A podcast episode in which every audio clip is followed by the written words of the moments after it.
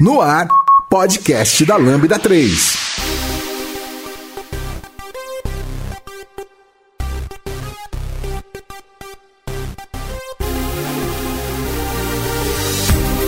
Oi, eu sou o Lucas Teles, esse é o podcast da Lambda 3. E hoje vamos falar sobre Play de CTF. Aqui comigo estão Lucas Bertin, Rafael Delboni, Caio Amaral. Não esqueça de dar 5 estrelas no nosso iTunes, porque ajuda a colocar o podcast em destaque. E não deixe de comentar esse episódio no post do blog, nosso Facebook, SoundCloud e também no Twitter. Ou se preferir, mande um e-mail pra gente no podcast arroba lambda3.com.br.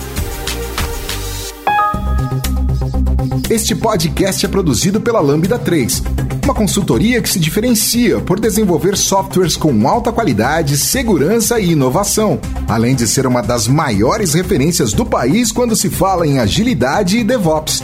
Acesse o site lambda3.com.br para saber mais.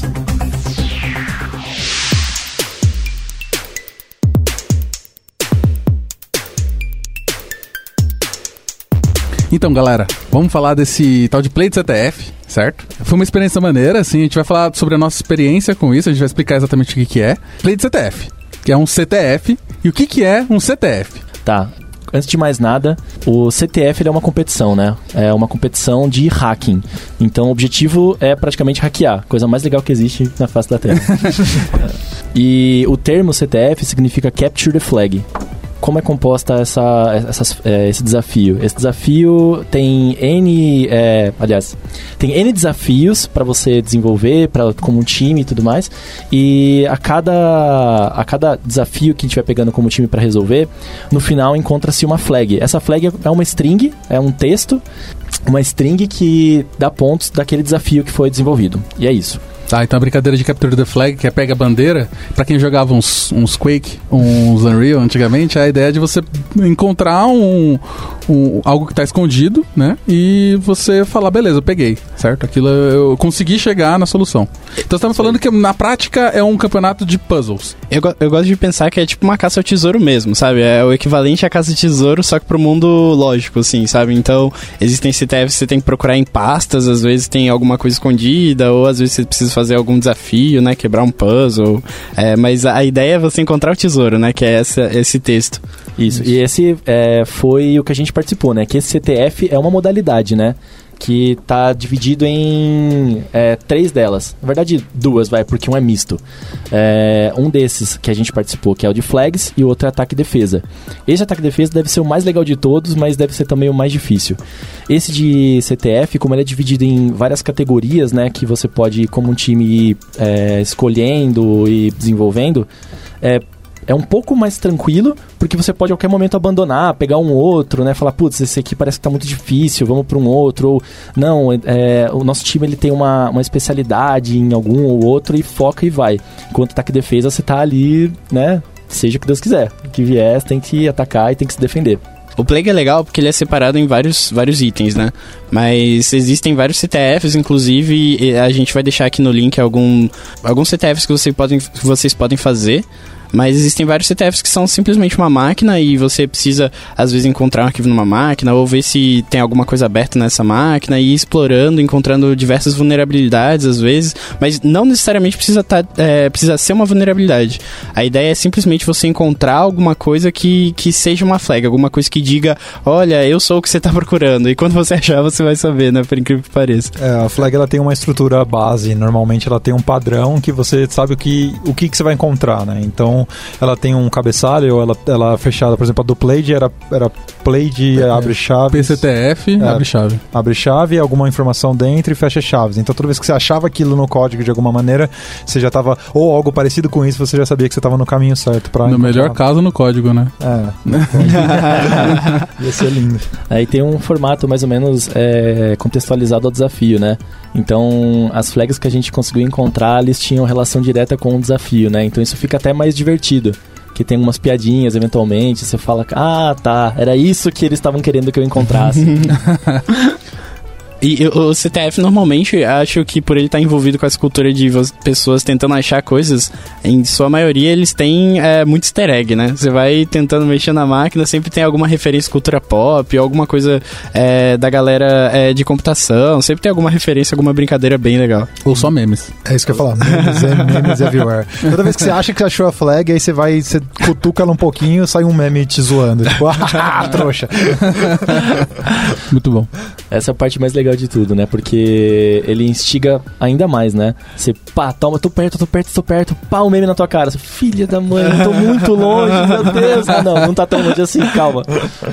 Muito bom. É, Eu acho legal porque o Played ele separa, né? Então, assim, o, o tema né, de desafios, ele tem alguns conjuntos de desafios que pode direcionar, né, pra você que tá fazendo ter um. poder usar o conhecimento básico que você sabe que você tem em cima disso, certo? Então, é, a gente lembra- tinha algumas coisas de criptografia, certo? Que é basicamente criptografia, tinha os negócios pra você quebrar uns RSA, ou alguns hash, sei lá, que você sabe que, que, é falho, esse tipo de coisa. É, tem os spawnable, Que é praticamente invasão. Você tem que é, hackear uma máquina mesmo, usar alguma vulnerabilidade, usar algum exploit, entrar na máquina e pegar a flag. Certo? Tem os de web, né? Que aí, tipo, é XSS ou qualquer coisa que provavelmente esteja rodando um código back-end vulnerável, alguma coisa desse tipo. SQL injection. SQL injection, por exemplo. É, um, sei lá, uns WordPress da vida, né? Nossa, isso aí que é muito comum. é flag na vida real. Tem de reversing, né? Que é basicamente engenharia reversa. Você vai pegar um código que já existe, né, analisar o binário, binário. dele, descompilar ele, fazer alguma coisa meio dark magic assim. Ou o de MISC, que é miscellaneous, que é tipo, tem um monte de coisa lá aleatória que é, eu só vou porque não coube nenhum dos outros grupos. Que foi o que a gente, inclusive. foi inclusive o que a gente acabou fazendo mais. Só o que a gente fez, não foi? a gente tentou um de reversing, né? Tem tom de É, A gente não tem terminou. razão, tem razão, vai. Mas a gente chegou longe nele. Nossa, a gente acredito. passou na flag várias vezes e não enxergou a flag. Meu Deus. Né? Mas, é, Frustração. o, o MISC eu acho que é legal porque ele é, é, como diz, né, MISC, então tipo, tem, entende tudo um pouco e é conhecimento genérico, até mesmo lógica, né? Você interpretar lógica ou interpretar código mesmo, né? Às vezes eles te dão um código e falam, meu, acha uma falha aí e consegue fazer esse código rodar de forma diferente sem mexer no código de fato. Isso é bem legal. Acho legal, bem divertido.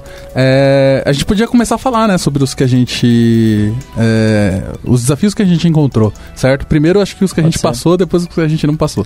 É, você acha de contar um pouco da história que levou a gente até o play? Acho válido, Né? pode ser. Legal.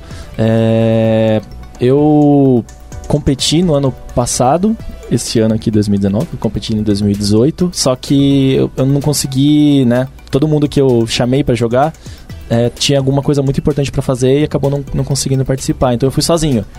É, aí eu já tinha lido sobre o Played, já tava é, tentando entender o que que era essa competição de hacking e tudo mais. E eu entrei num propósito de tentar saber o que eu não sabia, tentar identificar as coisas que me faltavam para aprender, para conseguir desenvolver melhor esse- esses meus estudos voltados a hacking, pentest essas coisas, né? É, o primeiro foi bem complicado, foi o Play de 2018, foi bem difícil. Eu praticamente joguei dois dias direto, sem parar e não consegui fazer nada. É, Foi bem frustrante. acho que só pra justificar também o fato de ninguém estar junto, acho que pra explicar também pra quem não conhece, são três dias seguidos, né? Então normalmente É. ele começa numa sexta-feira à tarde e ele vai até o fim do domingo. Então é, a ideia é que, como se fosse um hackathon, você tem pouco tempo pra descansar e você tem que ter um- uma equipe de até quanto é o máximo? Acho que é- não, não tem. não tem limite. Não Pode- seu time né? pode ser o tamanho que você, Ah. você achar que tem que ter. Então isso é só meio justificando o porquê o Bertinho tava fora da Valônia. Não. É, é. E assim, é, faz muita diferença ter um time. Nossa, Com certeza. como faz diferença, cara. Você conversar com alguém, pura e simplesmente só discutir uma ideia, Duck debugging. É, é isso. Né? Não, não, mas é muito bom mesmo ouvir Sim. opiniões diferentes. Você às vezes tá travado numa solução, aí você escuta uma, uma opinião diferente e já, nossa, era isso. Ainda mais nos desafios MISC, né? Que são coisas que, cara, vai de é, código a infraestrutura a jogos, assim. né? É, acho que tudo que tem a ver com hacking, quanto mais pessoas com conhecimentos diversos tiver, melhor. Porque cada um tem uma experiência diferente, com coisas diferentes, e sabe lidar. Sei lá, sei lá, eu gosto muito de programação funcional, e aí apareceu lá, por exemplo, a gente vai ter um problema que veio ML, que é basicamente programação funcional. O Lubertinho ama assembly, e aí no final a gente tinha que desassemblar o negócio. Aí o Delboni manja de tudo, e ele tava o tempo todo lá é, falando que o Arch Linux era melhor, porque ele conseguia fazer as coisas mais fácil. e resolvendo, né? O Caio, ele chegava quando a gente tava muito com muita complexidade, a gente tava achando que os problemas eram muito difíceis, ele chegava, não, cara, é só fazer isso aqui, ó.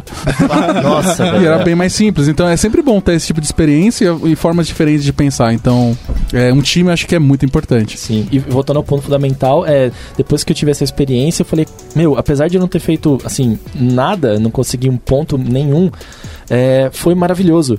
Porque era, era tanta coisa divertida para você desenvolver, era tão difícil que eu falei, meu, eu preciso participar disso de novo. Eu preciso é, pegar isso tudo que eu não consegui fazer, estudar por conta própria, e eu preciso de mais gente para sentir que isso é muito legal. A gente precisa participar disso em grupo, né?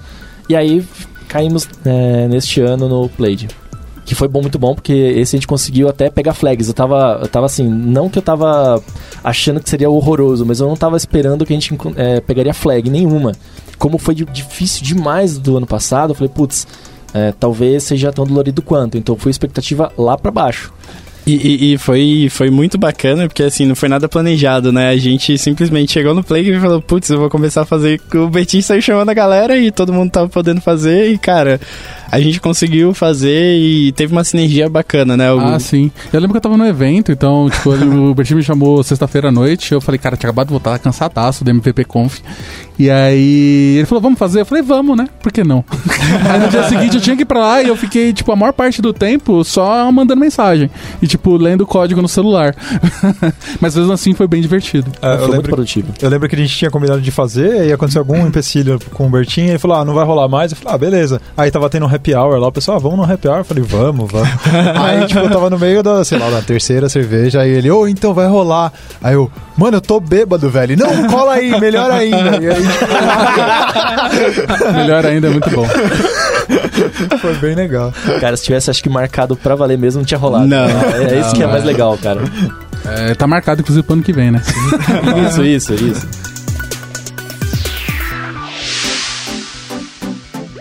Você ouve podcast da Lambda 3.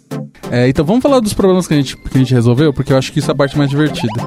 É, a gente tinha. Primeiro, quantos desafios eram, né? Eram. Tinha desafio pra caramba, né? Tinha uns 20 e poucos desafios. É. Eles foram adicionando desafios conforme o, o, o play vai rolando, né? Ele começou com a quantidade de X, aí, tipo, acrescentavam cada dia mais alguns desafios. Sim, acho que começou entre 10 e 15, uma coisa assim, e no final tava em 25, de 25 a 30. E daí, cada, cada desafio tinha uma pontuação, né? E dependendo do desafio você conseguia mais pontos para avançar. É, tem um rank, né? E o rank é atualizado é, em real time. Você é, pega a bandeira, coloca no site e ele sobe a, su a, sua equipe lá no ranking. Então cada desafio tinha um, uma pontuação, às vezes proporcional à dificuldade. Ah, é sempre proporcional, né? Mas acho que isso é um. Às vezes. Não, é, teve vezes, uns né? aí que. Né? gente vai chegar lá. É. Curioso. Bom, enfim. Tá, então desses 20 e poucos, quantos que a gente conseguiu fazer? é, então, tem um porém, né? Gente... Of oficialmente. É. Oficialmente foram um, dois, três, quatro. Né? Porque o sanity check. Não, o sanity check você entra pra falar que você é um ser humano. Tá, beleza. A, né? gente, a gente resolveu quatro oficialmente, mas na prática foram cinco, porque a gente não conseguiu colocar a última flag no site por dois minutos. Ah, a gente descobriu qual era. Meu Deus, dois minutos. Bom. O que importa é ter conseguido, né? Isso, é, essa é a diversão, né? É, sem dúvida. É, e o engraçado é que todos eles, eles foram miscelânea, né? nenhum foi específico que a gente resolveu. Todos Não. foram miscelânea. Exato. É, mas eu acho que, sabe, tem, um- tem um padrão pra isso. O miscelânea, como ele é jogadão, assim, acho que é mais próximo do dia a dia de uma pessoa desenvolvedora, né? Então, assim, você entra com o mindset de, tá, eu vou usar o quê? Docker, tem é, arquivos de, sei lá, gigantes, como é que eu abro, en- enfim. Foi, acho que era o mais inclusivo, né? É, e, e, e tem muita vibe de resolver problemas, né? Eu quero te dar uma coisa, você, mano, tá bom, vamos procurar. É, e às vezes Não não, tá nem ideia. descrito, né, o que você tem que fazer exatamente, né? Exato. Tem lá, tó, tem um arquivo muito louco aí, se vire. É. A gente vai falar aqui as descrições dos, dos- desafios só pra ficar mais claro. É, então, teve, você falou, tem o Sanity Check. O que, que é o Sanity Check? Tá, o Sanity Check, você entrava no, na área logada, né? E Aham. você copiava e colava a flag de demonstração. É porque assim, o, toda vez que você vai abrir o desafio, porque é pra você ver o que, que você precisa fazer, ele tem uma pequena descrição, né? É, que normalmente vai ter um link que vai apontar para algum arquivo para você baixar, ou algum URL para você acessar, ou algum telnet que você vai ter que fazer, alguma coisa do tipo. Né? Nesse no caso desse, a, a flag está na descrição. Então é só para saber se você não é um robô, se você né, consegue. Você Isso a consegue fazer equipe isso, de- pelo menos, dá pra iniciar o desafio, né? É, se a equipe de fato está competindo, né? É. Porque entre inscritos e que jogaram, né, teve, sei lá, acho que 300 a menos, né? Tiveram 1.200 qualquer coisa inscritos e 900 e qualquer coisa que jogaram de fato. E, e- e, a- apesar de parecer eh, simples, ele é importante porque ele te mostra o exemplo da flag, né? Que a gente vai procurar. Então ele é tipo, primeiro, olha, o desafio é assim, cada item vai ser assim e, cara, corre pro abraço, sabe? Sim, sim. Inclusive a flag é Welcome to Play do CTF. exato. Tá? É, qual que foi o primeiro que a gente conseguiu resolver? De Docker. De Docker, O né? nome do desafio é Docker. Ele Cara. valia, só pra constar, o sanity check valia é, um ponto. o que é bem inviável. É, sabe, você sabe escrever seu nome na prova? Parabéns. Então a gente partiu da ideia de, vai, beleza, os que têm menos pontos provavelmente são mais fáceis, é mais chance da gente conseguir uma flag. E a gente tava querendo mais se divertir, então falei, vamos pegar dos, dos mais simples e depois os mais complexos. Então a gente viu que tinha um chamado Docker, a gente gosta de Docker, boa ideia, e ele valia 10 pontos, o que eu acho que é o menor depois do sanity check. Então, não, é, é exatamente, É, ele ele é. Então, e aí esse cara é engraçado porque quando eu cheguei, eu tava até instalando o Docker na minha máquina de casa que eu não tinha, o Bertinho já tinha resolvido. É, primeiro que. Como assim não ter Docker na máquina de casa? Segundo, tá bom, vamos deixar isso de lado. Vamos, é, máquina nova, máquina nova, gente. É, eu não É. tava na minha casa, meu É. controle. Meu cachorro comeu meu dog. meu, meu cachorro desinstalou o Docker e instalou o Baidu. Ai, que absurdo. Tá, tá, gente, volta, volta. É, a, a descrição do desafio de Docker era praticamente apenas um endereço para você fazer um Docker pool. É, acho que todo mundo que tá ouvindo, é, se já mexeu com Docker, sabe bem para que serve um Docker pool, né? Você baixa uma imagem para você, né? Para você utilizar. E nele, é, você tinha que descobrir a flag. Ele não tem mais nada senão um Docker pool caminho da imagem. Sim. É, Que o nome da imagem é maravilhoso, né? Who would ever guess this? Barra public. Aí a gente tava, acho que nesse momento tava apenas eu e o Caio, né? Isso. O Rafa tava bêbado voltando pra casa e o Teles tava, acho que, em direção à casa dele, eu já estava na casa dele, tipo, cara, vou tomar um banho aí. Aí. Nesse do, do Docker ainda, é, a gente acabou encontrando a flag entre as layers que estavam compondo a imagem mesmo de fato. Então a a gente rodou, o Docker falou, cara, legal, vamos, vamos entrar como root aqui e tal. Aí ele abriu o terminalzinho root, a gente encontrou um barra flag. Demos um cat no barra flag. Ele, então, a sua flag, a sua princesa está em outro castelo. Putz, não é isso, pra, pra quem não sabe, normalmente a- toda a ação que você faz no Docker, né? Cada comando que você roda, ele cria uma layer, certo? Ele se baseia numa anterior e adiciona é, uma. como se fosse um, um frame novo ali das alterações que você tá fazendo, certo? É, a gente não sabia que era aí que tava o, o problema. Então a, a graça era investigar.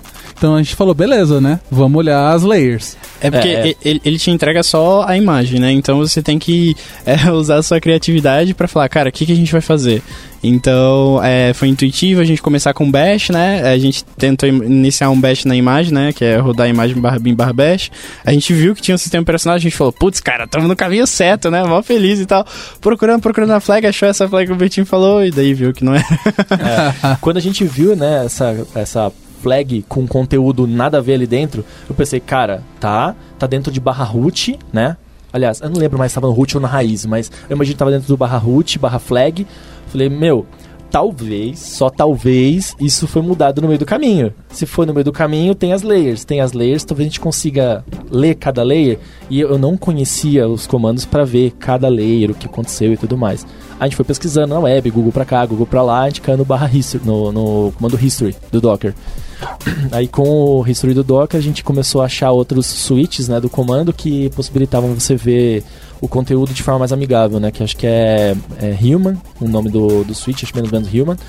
E quando a gente rodou o Human, a gente viu um, tequinho da flag. Eu falei, meu Deus, é isso, tá lá! Só que eu não conseguia ver o resto. Aí a gente googlando de novo achou o No Truncate, que mostra o conteúdo todo. A gente bateu no Truncate, plá, apareceu a flag. Eu falei, meu Deus, a primeira flag! Uh! e assim, foi 30 minutos. Foi no máximo Sim. 30 minutos. Foi muito bom. Então, não consegui nem instalar o Docker e o pessoal já tinha resolvido. Mas É, só uma dúvida que eu não participei desse projeto. Você dá um history no arquivo em específico? ou Docker na... History. E aí num arquivo do, de dentro da... Na, Na, Na imagem. imagem. Ah, na O imagem. nome da imagem. E aí a flag tava num comentário? Tava numa camada, numa layer do, do Docker. Imagina, ele mostra o hash da layer e o comando executado. Hash da layer, comando Ah, E foi executado. um comando executado com a flag. É, ele dava um eco. Um eco no Ah. barra root barra flag com a flag. É tipo Nice. o history do, do, do que ele fez, né? o Só bash do history, da né? imagem. Isso. Só pra referência, acho que tinha quantos jogadores, quantos times estavam jogando? Olha, pela referência do Sanity Check, que jogaram de fato 945. É, esse do Docker, 368 pessoas resolveram. É, talvez pela facilidade extrema deles, deixaram de pularam. lado, É. não sei. Mas assim, eu acho que. Ele também valia pouco ponto, né? Valia 10 pontos, o que, se você for comparar com os outros, é bem pouco. A É, média quem- é 100 normalmente. É, quem É. quer competir sabe que 10 pontos não vai desempatar pra ninguém. É. Eu acho que pura e simplesmente é, tá, se você é novato, toma 10 pontos aí pra você ficar feliz É, e se empolgar. Eu acho que é, realmente é o, é o- é mais introdutório, eu acho pra quem não participa. E aí fica a dica, eu acho que vale a pena você, se você não for participar, pegar esses caras simples pra, pra brincar, porque te, vai te dar um pouco de, de visão, mais ou menos, de como é o desafio e te dá a sensação de vitória, o que é muito bom. Por mais que fosse simples, a gente deu um berro quando você, ah, consegui, pô. É, nossa, eu- bom, eu saí correndo pela casa. mas- bom, E, e é legal que ele começa a te mostrar o que você vai ver mais, né? Ele fala, cara, é, apesar de ser, de novo, um desafio simples igual o anterior, ele vai te mostrando o que, que você vai ver aqui, né? Que é pensar fora da caixa, ver todas as possibilidades e esse tipo de mindset, né? é, é evolutivo, né, o negócio. Você vai tá, do mais fácil pro mais difícil. O que, que eu deveria fazer e gasta menos tempo, né? Porque Uhum. isso sempre tem que estar em mente. O que, que eu vou fazer mais rápido e eu vou cobrir o maior range de possibilidades, né? Sim. Porque quanto mais rápido você resolver, mais pontos você pega e mais desafios você consegue desenvolver. né? Sim. Tá, esse do Can You Guess Me, ele era um desafio de Python. Python, Python. mas é. era miscelânea também, né? Era miscelânea também. Ele valia 100 pontos, né? Que é a média é, dos, dos mais simples. Ele tinha uma descrição que mandava um source code de um código Python e mandava dar um netcat em uma URL específica com uma porta específica. É isso aí. Cara, eu acho que começa interessante porque quem não faz ideia do que é o comando NC, primeira coisa que faz é pro Google. Então, É. assim, eu nem sei como conectar nesse negócio, né? É, é bom é, dar uma brincadinha com, esses- com essas coisas antes e tal. Meio que se conectar com socket, saber como brinca com essas coisas é importante, né? Que a gente vai falar de ferramentas depois. Porque não é muito intuitivo, né? Ele faz justamente pra você, se você não conhece, você procurar, né? Ele só dá uma linha, por exemplo, ele não fala que você tem que usar o Netcat, nada. Ele, igual o Bertinho falou, ele só dá uma linha assim, NC e a URL, mano. Se você não sabe tirar informação Ah, daquilo. vai, tem um pouquinho. Ele fala aqui, ó. You can access the server at.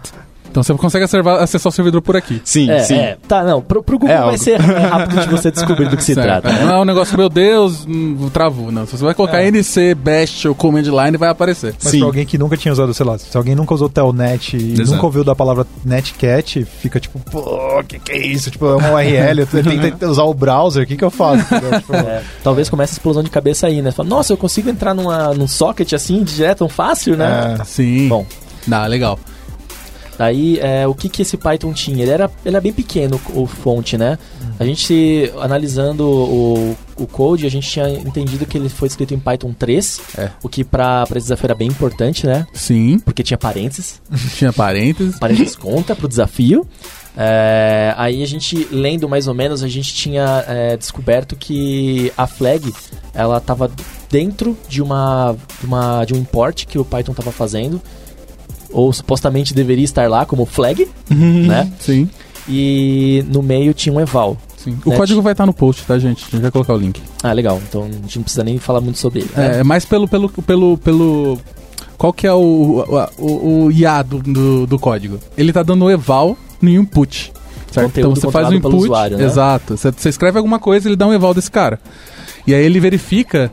Ele faz umas, umas mágicas pra- pra tirar todos os caracteres que se repetem. Então você. E ele verifica pra rodar o eval que é os caracteres que não se repetem do seu input tem que ser menor ou igual a 10. é, a soma dos caracteres não repetidos tem que ser igual a 10. Exato, menor ou igual a ele, 10. Ele não, re- ele não remove. Então, se você colocar co- caracteres repetidos, ele vai ainda fazer o eval, mas se for maior do que 10, aí você não consegue fazer o eval. Executar. É, não roda. É, aí qual que era a graça disso, né? A gente, sabendo que tem um eval, né? É a coisa mais insegura de qualquer linguagem que existe na face da Terra, né? É, o objetivo era tentar extrair o que tem no flag, que a gente sabe que está carregado em memória, que tem um conteúdo válido ali dentro, né? É, induzindo o código a entregar isso pra gente. Sim. E, bom, dentre as batidas de cabeça, tentar entender o que, que o Python faz, o que, que ele não faz. É até importante que era Python 3, porque o, ele faz um eval do input, certo? É, no Python 2, o input padrão já faz eval automático. Então, se fosse Python 2, seria bem mais fácil. Então, saber que era o Python 3, porque tem um reader falando que é Python 3, era muito importante também. É, sim, se, se fosse Python 2, a gente poderia ter colocado input dentro do próprio eval, é, né? já teria funcionado. É, bacana. Como isso não funcionava, né? A gente ficou batendo cabeça, rodando Ah. comando, comando, comando. Aí tinha um, um esporte, né? Chamado Ezek. Foi a primeira coisa que eu olhei, eu falei, ah, eu vou chamar esse Ezek pra ver o que ele faz. Rodei o Ezek, ele pé, meteu um meme na minha cara. Manter o troll face em ASCII. Meteu um troll face, assim, é, não é isso aqui não, tenta de novo. Aí, beleza, baixou a bola de todo mundo, né? Ah, tá bom, sim. vamos, vamos. Aí, na verdade, quem trouxe a ideia mirabolante foi o Caio, né? É, o É. Rafa puxou e eu, eu É, matei. a gente chegou a achar uma, um, acho que uma função que mostrava todas as variáveis globais, né? Só que era um nome muito grande, que você tinha que dar um print nela. Era print de... VAR? Não, Vars. o VARS foi o que a gente descobriu que resolveu Ah. o problema, mas tinha um outro que era globals. E aí print globals dava mais do que 10 caracteres. Eu- e a gente não conseguia fazer.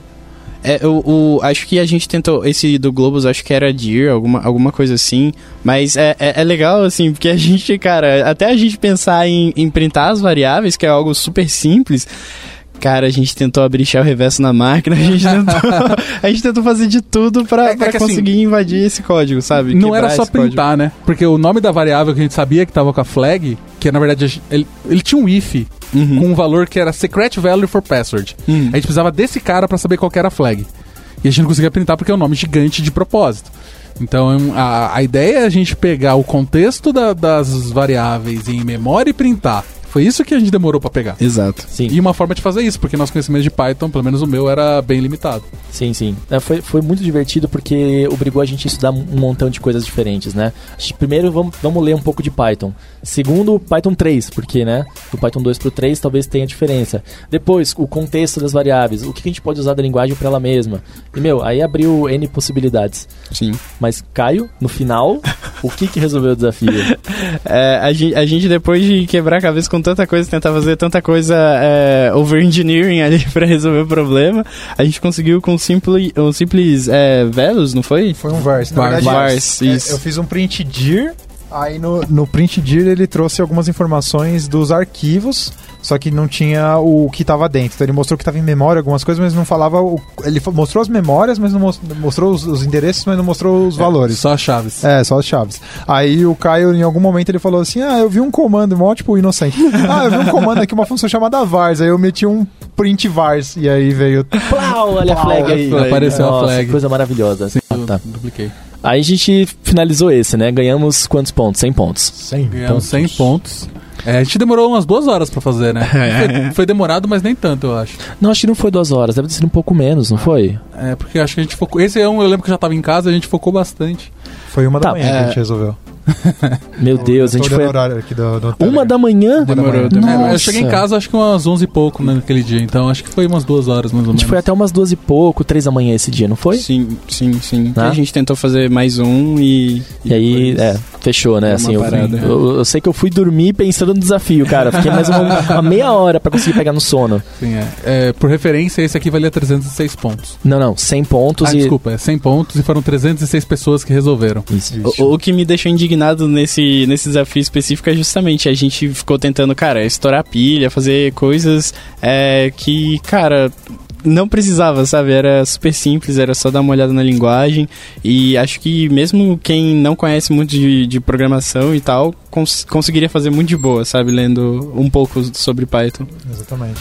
É, mas mas é, acho que essa é a parte legal do negócio, né? É, realmente os miscelâneos parecem ser bem inclusivos. Eles não, não tiram ninguém da jogada. Chega aí no miscelânea que, meu, você vai pelo menos conseguir brincar. Aham. Teoricamente. É. E aprender bastante. E aprender vai. bastante. E sempre com, com outras pessoas, porque é isso que vai fazer com que você consiga absorver algum conteúdo que você não conhece de forma mais rápida. Com certeza. É, a gente vamos pro próximo, né? Porque a gente ficou confiante, né? De 100 pontos. Beleza, vamos pegar um de 250 pontos agora? Vamos. É, agora vai, né? Ah! A gente viu que parecia ser um joguinho que se chamava Everland. É, ele valia 250 pontos, né? A descrição dele era bem parecida com a outra, ele me dava o source code. Né? Um source code que a gente não viu ainda até então. E ele fala que o tá rodando num servidor também com a URL específica lá numa porta. Dessa vez ele não fala NC, ele só fala está rodando. Você vê que as coisas vão se completando, né? Sim. No outro ele falou NC, já meio te deu, já, já te encaminhou para o que fazer. Nesse, ele só fala está rodando no servidor tal na porta tal. E Isso aí, aí, se vira aí, se vira aí. certo? Muito, muito divertido, inclusive. Certo. Só que até então a gente rodou, né? A gente conseguiu conectar, a gente viu que era um joguinho em ASCII, um RPGzinho divertidíssimo. Em Divertidíssimo. modo texto, né? A gente é To- ainda. totalmente texto. Não, tudo colorido. É. Mano, Lindo. Muito bem feito, muito, bem, feito. Só que a gente falou, beleza, é, a gente não entendeu ainda como é que a gente pega a flag e a gente vai olhar pro source code. Quando a gente abre o source code, a gente pensa, o que, que vai vir? Vai vir o JavaScript? Vai vir PHP. Clojure? Né? Vamos pensar um negócio mais PHP. difícil. PHP, Python. Não. Vem o quê? Vem Ponto. Standard ML. Não, a parte mais bonita é o ponto SML. O que que merdas é um ponto SML? Source code.sml. E aí a gente descobriu que era Standard ML, né? Exato. Que é basicamente uma linguagem funcional muito velha. Nada produtivo. É, que ela é. Ela é uma dos pais de programação funcional, assim como o Lisp, né? Tipo, ela é o Lisp é o outro lado, é que ela deu a raiz a várias linguagens, né? Que é F Sharp, o Camel, Haskell, todas essas galeras são filhas do ML. É, mas foi muito divertido a gente ver que tem um código escrito em ML. E É divertido e desesperador. ao mesmo tempo. a graça é que ele, por mais que ele seja diferente, ele ainda lembra muito F-Sharp. algumas coisas que a gente olha aí, que é F Sharp, um pouco de Haskell, então, que, que eu sou entusiasta, assim, então achei maneiro. Não, e foi bem fácil de identificar que era funcional justamente por isso, né? A gente começou a olhar, cara, type health igual, int ref, aí tem as setinhas e, meu, é, é funcional, gold. beleza, né? Tem. Funcional, beleza, a gente vai conseguir Mas, ler. assim, Normalmente o que você espera de uma programação funcional é que ela seja clara da leitura e que ela seja fácil de você lidar com o estado. Só que eles fizeram de propósito nesse código que ele seja bem difícil de ler, por fato que eles resolveram usar ponteiros de memória. E literalmente ponteiro de memória, mesmo do C lá, pra lidar com o estado de algumas coisas. Então era muito difícil de entender o que, que ele tava fazendo, porque você tinha alguns lambdas, algumas funções anônimas, que alteravam o estado de um negócio que recebia por parâmetro, porque era um ponteiro. Meu, isso, isso pra mim mostra que, tá, se você sabe funcional pra valer, você vai fazer puro, você vai fazer pá. Agora, se você manja muito de funcional, você vai destruir a vida do seu amiguinho. Você vai pegar, vou pegar aqui, eu vou arrebentar tudo pra Eu acho que dificultar. nem é isso, porque a ideia é não usar esse tipo de coisa. Não, É, é, mas se você consegue juntar esse negócio todo e ainda funciona lindamente, fala, meu amigo, ó, Você sabe não faça, não faça nunca. Mas, olha, muito bom. Certo? é, então, mas é, foi um pouco desesperador, mas ao mesmo tempo foi divertido, certo? É, e aí? Só Cara- explicando o joguinho, né? Basicamente, ele era um RPGzinho onde você tinha três ações. Era três ações, eu acho, que era atacar, era é, procurar Item. aos seus arredores itens ou usar itens. Era, acho que, é, se eu não me engano, eram essas três ações que você podia fazer. Quando você entrava em uma delas, tinha subcategorias. Então, no ataque tinha o tipo do ataque que você ia fazer. O da busca não, da busca você só buscava o item e falava se você achou alguma coisa ou não. E usar o item ele falava os itens que você tinha dentro do seu inventário, né? E aí, a gente olhando o código, olhando o que tava, a- a- demoramos um tempo até pra chegar nessa conclusão, mas a gente descobriu que você só conseguia ver a flag. A flag ia ser printada na tela se você matasse o último chefe. É, inclusive tem uma função no código que é tipo print flag e tá escrito run on server. Aí o source code que eles deram pra gente é tipo, ó, esse aqui é, tá aqui a flag. Você só precisa fazer chamar. E, e a- apesar da gente ter o código fonte, assim, é, você- muitos de vocês devem estar pensando, nossa, vocês são muito idiota, né? Por que, que você não tá com debugger aí? Quem tem Standard ML instalado na máquina e quem sabe instalar pra rodar, né? E o problema não é nem instalar, porque Não instalar até é fácil. tem. O problema é debugar isso, porque não tem debug, Não você não tem, tem. tooling. Não existe tooling, né? E se existe, vai dar um trampo. Standard, Absurdo Standard pra fazer. ML é uma linguagem mais pra você justamente estudar, entender a parada funcional, né? É, no próprio, a gente tinha dado uma pesquisada e a gente falou, né? Puta, eu vou jogar um debugger aqui. E, cara, a gente deu uma procurada e, e exatamente a galera simplesmente não tem um debugger assim, é fácil de usar, né? Sim, é que nem standard Lisp também, você não vai encontrar É. fácil esse tipo de coisa. É, e fora que o código tava truncado, né? Então, justamente a área do código que tem, o, a chave não tava. Então, não adiantava também muito a gente chegar ali. Talvez a gente podia descobrir uma outra forma de quebrar o código rodando no local, mas a energia gasta, né? Que a gente ia Sim. perder em cima disso não, não valeria. Não valeria muito o esforço. É, não compensaria, né? É. Aí a gente achou essa a função da flag, né, primeiro, Isso. né? E aí a gente falou: bom, beleza, então se a gente fechar o jogo. A gente vai pegar a flag. É. Aí o Caio começou a jogar, tipo, serious, assim. tipo, Vou jogar sério agora. não, cheguei e matei 10. Vou porque- brilhar aqui. E aí, só explicando mais ou menos, olhando o código também, você vê que são 10 inimigos gerados randomicamente com nomes randômicos. Eles têm atributos, e você tem que, a partir do décimo inimigo, quando você mata o décimo inimigo, um dos inimigos dá respawn na forma. Chefão, é, boss. Chefão, é, boss dele lá, é, fantasma que ele falava, e aí ele, ele te atacava. E aí a gente ficou tentando, eu tentei também, cheguei, sei lá, até 4, acho que o cara chegou até 6, se eu não me engano, tipo, tentando, aí a gente falou, não, pera, tá, tem alguma coisa errada. Tá não- muito difícil, Tá não é muito difícil. É, era muito difícil. Você chegava, tipo, você errava dois ataques e você morria, assim. Tipo, era muito fácil de morrer, né? É, ma- ah, eu lembro que.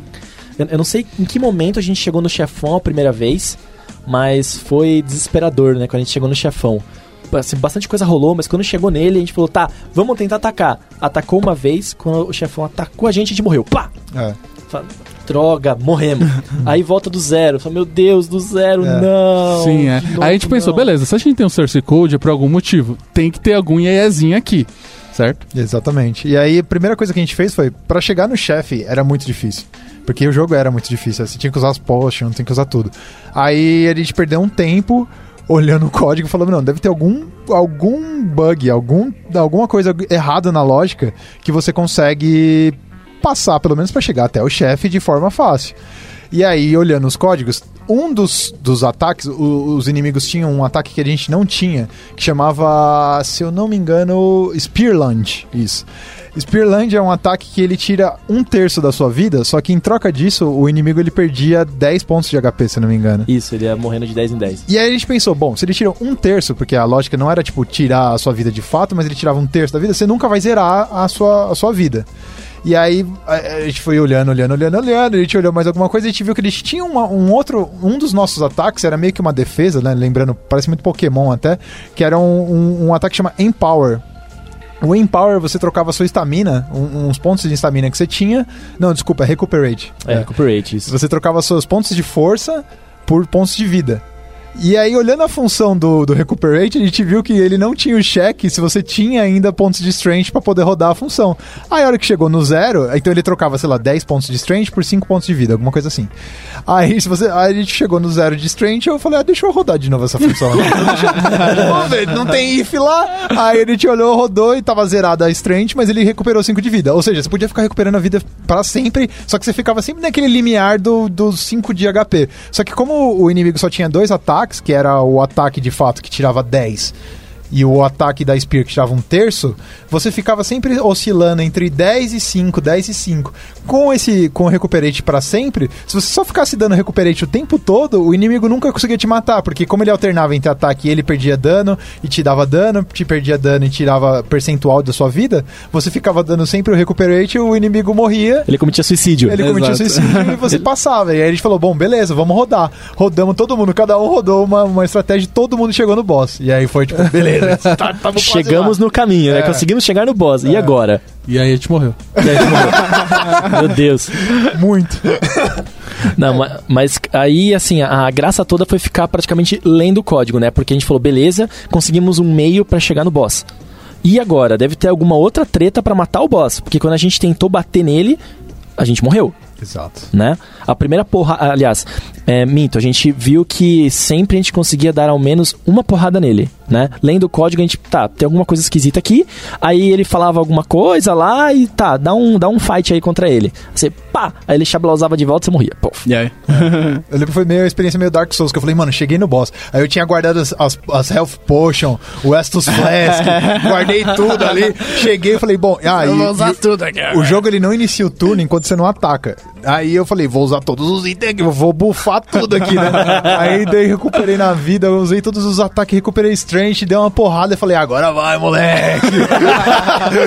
vamos que vamos. Aí ele fez um. Ah, ele assoprou um vento e você morreu. Eu, tipo, Oi? Tipo, Ou seja, não dava pra matar ele de É. forma justa. Isso, é- essa era a brincadeira, né? Tem que jogar contra o jogo agora. É, a, a parte legal é que a gente ia olhar o código, entender os bugs do jogo. E não são bugs tipo que quebra o jogo, é o bug de regra, né? E usar isso contra ele. Exatamente. E aí, olhando isso, foi a- quando a gente tentou, né, de forma justa e honesta, tentar matar o boss, a gente viu que ele era desonesto, que até o comentário da função é, é, essa função te mata, fim. Tipo, aí a gente falou, beleza, ele deve ter alguma coisa. Aí a gente viu que propositalmente ele te dava uma, uma abertura de ataque antes dele atacar você. Então você sempre tinha chance de dar um ataque nele antes dele te matar. Então a gente falou, bom, beleza, então a gente tem um, a gente tem que usar essa abertura de alguma forma. Aí o Bertinho até falou: não, a gente deve ter alguma forma de buffar o personagem de, uma, de algum jeito que você vai dar um one hit kill. E aí É. a gente ficou procurando nisso dessa forma, dessa forma, mas não conseguiu Não era achar. isso, É. não era bem isso. Aliás, era isso, mas não era bem desse, desse jeito, né? Precisava alguma outra coisa antes de acontecer. É. E aí, lendo.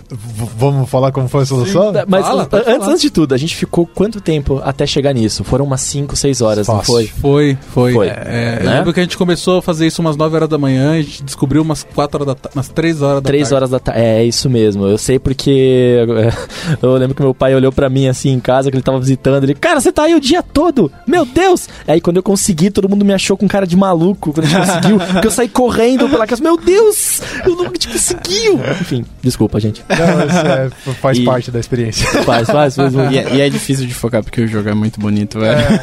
É, mas no fim das 6 horas eu tava querendo tacar fogo, né? Que não terminava, não aguentava mais já. Mas vamos, vamos Conta, pra conta, solução, conta. beleza. Como é que a gente fez pra matar esse boss? Bom, enfim, a gente chegou nessa conclusão que a gente ter que usar essa única abertura que a gente tinha de ataque pra, pra, pra matar o boss. Dentro das possibilidades de coisa, tinha um, um, um dos itens que você encontrava. é, ah, tinha um bug também. Se você falasse procurar por quatro vezes, cinco vezes seguida, ele achava todos os itens disponíveis no jogo. Ele não tinha nenhum random effect ali. Você conseguia procurar. Ele acha o item 1, procura, acha o item 2, procura, acha o item 3, em ordem aleatória, mas você sempre, seis procuradas, você achava todos os itens que estavam disponíveis. Um desses itens era um item que chamava net, Sacrifice Net, que era uma rede que você jogava no inimigo que estava com HP abaixo, e você guardava ele, e aí depois você trocava a vida do inimigo que estava que tava. Você sacrificava esse inimigo que estava dentro dessa rede durante outra batalha pra pegar a vida dele pra você. É, então, mas tinha uma regra nisso, né? Você dava o capture nele, né? Isso. O capture, ele só aconteceria se ele tivesse menos de 50 de HP. Qualquer monstro, né? Exatamente. Legal. E aí não dava porque o boss tinha 100 ou 500, eu não lembro, mas era, Era, não, era 250. É, 250. Era 250. Então a gente pensou, bom, vamos tentar capturar o, o boss. Aí a gente falou, não, mas não dá porque é 50. A gente falou, ah, vamos tentar de todo jeito. A gente tentava, não dava, ele não deixava capturar, então a gente foi, foi olhando, foi olhando. Aí eu fi- ficou todo mundo tipo, mano, tem alguma coisa nesse negócio de sacrifício, porque tinha uns if meio estranho dentro do- da função de sacrifício. a gente falou, meu, estranho.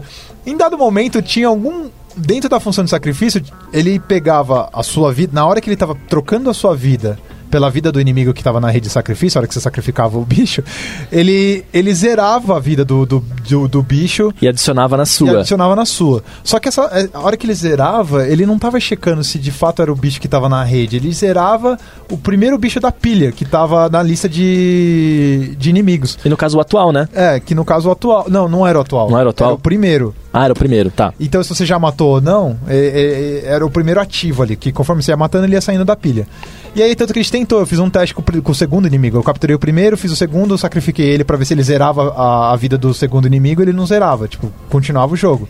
Só que eu fiquei, ficou, né, tipo, "Ah, o que tá acontecendo aí, não sei o que. Aí a gente viu que ele não tinha nenhum cheque e ele tava realmente zerando. Aí a gente falou, bom, como o boss é o último da, da, da lista, provavelmente vai afetar ele de alguma forma, né? Essa hora que ele tá fazendo essa troca. Apesar dele não tá afetando nenhum dos outros inimigos, o boss ele é o último. Então, de alguma forma, ele, ele vai mexer. Ou, sei lá, deve ser só um código solto ali. E aí foi exatamente isso, né? É, Na hora que ele te. O, chegou no boss, na hora do- a gente tava com um inimigo dentro da, da, da rede de sacrifício. A hora que o, o boss de- a- deu a abertura pro primeiro ataque, a gente sacrificou o bicho. A hora que a gente sacrificou o bicho, ele trocou a nossa vida pela vida do boss. E aí o Matou boss, o boss. zerou. Aí já É, era. e aí, zerou. e aí apareceu a flag. Aí né? veio a flag. Então, sumarizando o negócio aqui, né? Foram quantos bugs que a gente encontrou na lógica pra conseguir finalizar o jogo? Um, que foi o pegar todos os itens, Isso. né? É, segundo, que é ficar dando o recuperate. Então, você ficava dando recuperate causava o suicídio do monstro. É, o capture, que daí você deixava o capture lá é, aguardando chegar no boss. E o último bug, que era o sacrifice, que conseguia sacrificar o boss. É, exatamente. Então, assim, esse foi, foi muito divertido porque a gente não, meio que só hackeou as regras, né? Sim. A regra do jogo. É, a gente não tocou no código em alguma Sim, é. Ele foi mais entender, ler o código, entender como é que a gente conseguiu usar esse as próprias falhas do código contra ele. Isso foi E uma linguagem e uma né? linguagem que Bizarro. não é comum. pra dizer o mínimo. nada comum, diga-se de passagem. E usado errado ainda. e usado de um jeito pra piorar. É, como eu falei, foi 250 pontos. Então, esse aqui já é mais legal, porque só 102, dois- dois- 102 times conseguiram fazer. Então, É, a gente tá podia calcular pelo- o nosso ranking pelo, né? Isso, né? Mas tudo bem, velho. Tá é certo. Escreva pra gente podcast@lambda3.com.br. Foi. É, depois disso, a gente pegou um outro que se chamava Space Saver. Isso foi bem bacana. Esse foi bem divertido, porque. Acho que a gente vai falar, isso foi bem divertido pra todos, não? É, Foram- Foram todos muito legais, gente. Ignora. Sim, sim. É. A descrição é maravilhosa, tipo, ah, não consegui pensar em nada, então tá aqui. E aí você, quando você baixa, é um arquivo .dd escrito Space Saver e é isso. E é isso que ele te dá. Quantos pontos? Ele valendo 100 pontos. 100 pontos. Então, teoricamente, a gente falou: esse aqui vai ser mais fácil que o último que a gente fez. Tá tudo bem. E a gente tava meio cansado também já, né? Porque foram muitas horas dedicadas, né? A leitura, interpretação, testar, brincar, jogar, meu. Sim. fo- Foi. Aí, esse cara foi legal porque, tipo, a gente baixou e eu falei, beleza, o What the hell e o DD, né? Aí eu Google descobri. pesquisar. Google pesquisar. Aí eu descobri que era um formato de Mac de compactar arquivo. Foi a primeira coisa que eu descobri. Eu falei, se é um formato de compactar arquivo, botão direito, extract, com um 7-zip. E aí extraiu. Extraiu com uma pastinha. Dentro da pastinha tinha um arquivo, BMP, escrito flag. Quando eu abro, tinha uma plaquinha, tinha um, um, um, bi- um BM. Um, um bitmap escrito com uma, uma bandeirinha falando win. Você pegou a, a flag. Só que, né, tá- tá- como eu falei, tá zoando a nossa cara. Ou seja, não é isso que a gente precisava fazer. É, mais um meme, né? Pra deixar a gente. Uh! Aí eu lembro que eu achei um outro arquivo, um outro programa que sabia a- a- abrir coisas espertas de arquivo. Acho que era Smart File, alguma coisa. Nossa, que Aleatório. divertido. Foi tipo a primeira coisa que me apareceu. E aí, porque o arquivo era muito grande, tipo, ele tinha 100 mega. 100 megas e, tipo, quando eu descompactava tinha um negócio de, sei lá, uma imagem de alguns K. Então, é, eu falei, tem, tem, tem caroço nesse angu. Meu Deus! Quando eu abri com o arquivo com esse com o Explorer esperto aí, que eu esqueci o nome agora, ele me falou que tinha uma parte lá que era tipo um de sistema. Eu falei, hã? De sistema? Aí isso, isso derivou um, né, muitas possibilidades, né? Aí a gente- isso guiou a gente praticamente pra solução, né? Foi Sim, daí que a gente falou, cara, isso aí é um disco, isso aí é alguma coisa extraída de. Uma de- partição. uma partição, deve ser bootável, né? Aham. Aí, meu, eu, eu lembro que acho que eu tinha. Eu, eu peguei esse DD, aí eu tentei bootar ele numa máquina, eu gerei desse ponto DD, eu gerei uma, um, um daqueles arquivos é, do VirtualBox, né? De, de disco do VirtualBox mesmo, atachei numa máquina e falei, vou botar. Eu botei. Não deu nada. E eu lembro que eu nada. fiquei pistola porque da- quando eu consegui abrir a parte da partição que, eu não, que não era zipada, que era espaço, entre aspas, espaço livre, é, tava escrito lá DOS. Então tinha alguma coisa de SO DOS lá. Tinha uma MBR, inclusive. A hora Tinha que a gente MBR. viu, eles tinham uma MBR, a gente falou, meu, é um HD isso aqui, de alguma forma é uma partição. Aí, inclusive, eu consegui dar um mount no meu no Linux, no meu Linux, que é Ah, maravilhoso. lá vem o Não, eu consegui dar um mount nela e aí eu vi exatamente o, o arquivo que o, que o Teles falou, o, o BMP lá. Eu falei, tá, então é, é realmente uma partição. E aí, cavando, cavando, cavando, dei um F-Disk e aí eu vi que tinham três partições. Três, quatro, eu acho. Acho que eram quatro. Eram quatro partições, só que ele só abria a primeira. E as outras estavam tipo assim: a primeira era, era justamente o que o Thales falou, que era DOS, type, FAT, alguma coisa. E as outras estavam defined, elas estavam corrompidas. Então você não conseguia ver as outras partições. Então era um disco que tinha quatro partições, só que só a primeira estava acessível. Aí. Com isso, tinha um descritivo que ele. que, ele, que o tipo, né, do formato era da, da Sun, não era? O, Era um SO da. Qual que era o SO? Era. Nossa, cara. Cara, Netware, Sun, não sei das Novel, quantas. Novel, Novel, novel. Era um negócio que razão. eu falei, meu Deus, gente. Nossa, e agora? Saiu, velho. Aí criou outros, outros branches de busca insanas, porque todo mundo, não, vamos, vamos procurar novel, novel, novel, novel. Pelo menos eu tava procurando novel. Aí. Era um sistema de. É um SO de compartilhamento de arquivos. No- é. Aí eu falei, beleza, acho que não é isso. Aí eu, eu não lembro quem que começou a, olhar o Hexa. Eu, eu lembro que eu falei, quer saber? Vou ler aqui o negócio. Aí, em algum momento, eu vi um header de PNG. Dentro do, do, do arquivo mesmo, sabe? Assim, editar, ver o conteúdo e tal. Aí, acho que disso a gente falou, beleza, acho que não, não precisa mais olhar exatamente esse novel aí, larga a novel de lado, ninguém vai conseguir montar essa porcaria. E começou a hexadecimal para todo lado. É, eu não lembro quem começou de nós, mas acho que em, em algum momento todo mundo já tava nesse, nessa vibe de hexa. O, o Del Boni, né, o Rafa, ele começou a falar, cara, tô achando vários PNG aqui dentro. Eu falei, me manda que eu gero o arquivo. me fala onde ele tá que eu extraio. Foram vários PNG e do nada ele falou: tem um RAR aqui também. E era, e era justamente quatro arquivos, né? Então eu vi a- o primeiro a BMP que o Thales tinha achado, mais duas imagens, dois arquivos de imagem, e aí eu vi um terceiro. E aí o, o arquivo ele era grande, ele tinha 100 megas, só que ele tinha um split entre eles de, de byte zerado. Então você ia scrollando lá no hexadecimal, você 0000000, de repente começava a popular e você olhava o header, você falou, ah, é um arquivo. Sim, e é. aí Como é que eu sei que, o- que, que é um PNG olhando pro hexadecimal? Ele tem um header padrão, né? E aí ele tem um, um PNGzinho escrito ali também. Magic Não tem words. nada muito hacker nessa parte. começa, um- começa um 01 Xablau Rares Reves PNG. Vocês são mó hacker. Nossa, mas a, a parte bacana disso tudo, né, é que no final de cada arquivo a gente começou a ver algumas coisas que dava pra ler, né? Era texto, a gente identificou que era texto mesmo e não fazia parte do PNG. É, mas é, isso é o- porque assim, à primeira vista a gente olhou tudo e falou: ah, isso aqui é coisa do arquivo, né? Aí falou, mas como é que eu sei que o arquivo do PNG acaba? E aí, quando essa questão surgiu, que a gente viu que tem um end. É, eu, é verdade, É, né? E depois do end tinha alguma coisa escrita também.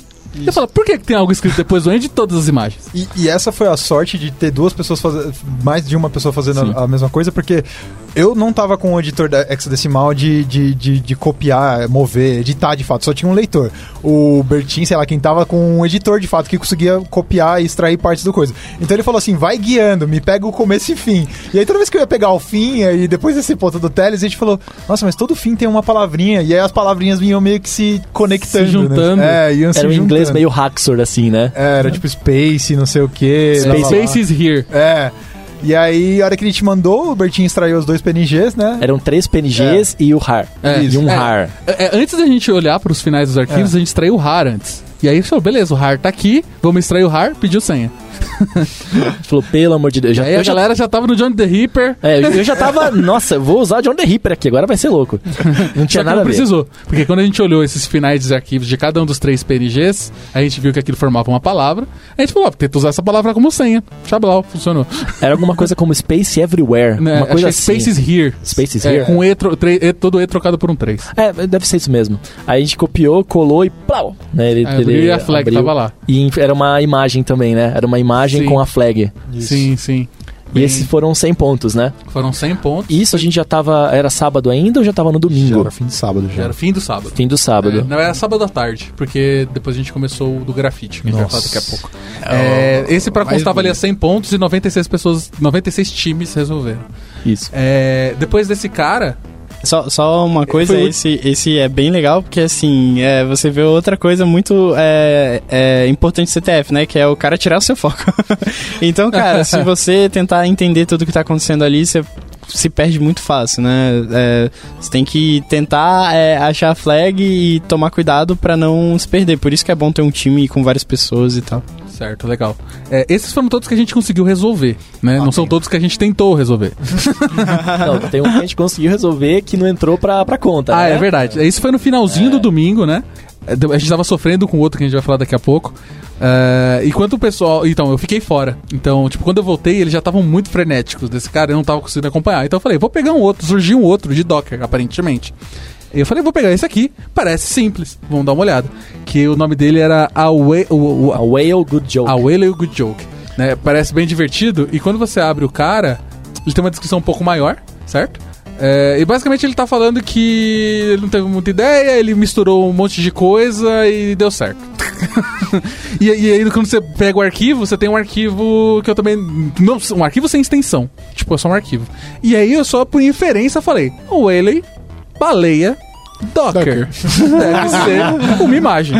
Só pode ser, né? Só- Aí eu procurei, né? Descobri que tem o Docker Load, eu consigo carregar uma imagem em arquivo, certo? Quando eu mandei carregar, ele começou carregando, eu falei, tá dando certo. Tá dando certo. Tá Aí do nada entendendo. deu um erro, apareceu um monte de interrogação assim. Falou, ah, não consegui encontrar layer, interrogação, interrogação, interrogação, interrogação. Eu falei, tá bom, Beleza, começou, né? vamos, vamos ver qual que é, não vai ser só montar. Então extraí esse arquivo, certo? E aí eu descobri que o RAR também funciona, né? Zipei.